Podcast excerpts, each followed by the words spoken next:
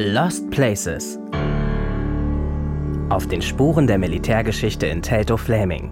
Ein Podcast der Märkischen Allgemeinen Zeitung. Folge 1. Königlich-preußische Militäreisenbahn.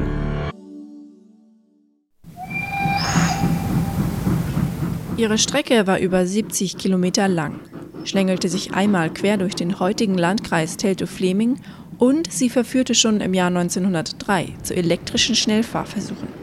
Die königlich-preußische Militäreisenbahn. Sie existierte nur 50 Jahre, aber ihre Geschichte beschäftigt noch heute.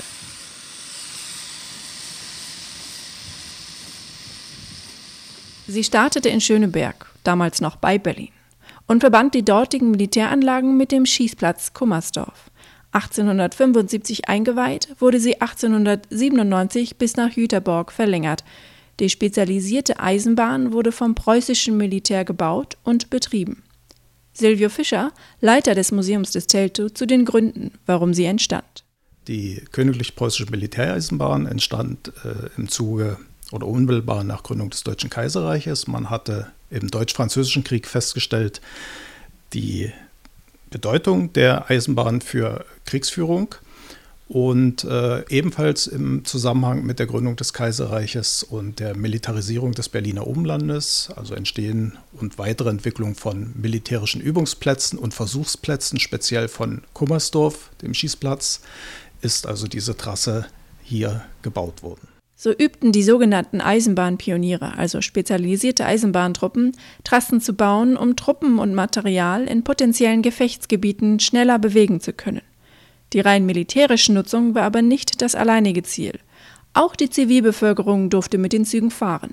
So besuchten etwa die Berliner ihre Verwandten oder flohen am Wochenende aus der Großstadt ins ruhige Umland mit seinen Seen und Wäldern. Die Militäreisenbahn war etwas günstiger als die bis Zossen parallel verlaufende Berlin-Dresden-Eisenbahn. Und zu guter Letzt diente die Verbindung auch dem Güterverkehr. So war es unter anderem möglich, dass also verschiedene produzierende Gewerbe oder kleinere Industriebetriebe angebunden waren, beispielsweise die Ziegeleien, die vielfach äh, äh, produzierenden Ziegeleien hier im Berliner Umland und mancher Ziegel, der in Berlin verbaut worden ist, ist also über diese königlich-preußische Militäreisenbahn dorthin gebracht worden. 1903 sorgte eine Versuchsreihe auf einer Teilstrecke der königlich-preußischen Militäreisenbahn für Aufsehen. Ingenieure testeten, wie schnell eine Eisenbahn an elektrifizierten Oberleitungen zu fahren in der Lage war. Der Rekord lag bei 210,2 Stundenkilometern eines Schnellbahnwagen der AEG. Zu diesem speziellen Teil der Geschichte der Militäreisenbahn läuft im Museum des Teltow derzeit eine Ausstellung. Nach dem Ersten Weltkrieg, nur 45 Jahre nach ihrer Einweihung, war es vorbei mit der königlich-preußischen Militäreisenbahn.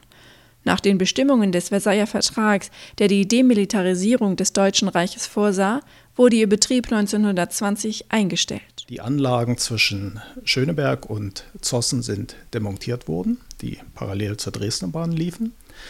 Darüber hinaus alles, was dann weiterging, von Zossen über Kummersdorf nach Jüterbock, ist in die Staatsbahn integriert worden und war dann eine quasi ganz normale Eisenbahnstrecke bis in die 1990er Jahre hinein, wo sie dann sukzessive stillgelegt worden ist. Noch heute gibt es Lost Places, die im Umfeld der ehemaligen Strecke faszinieren.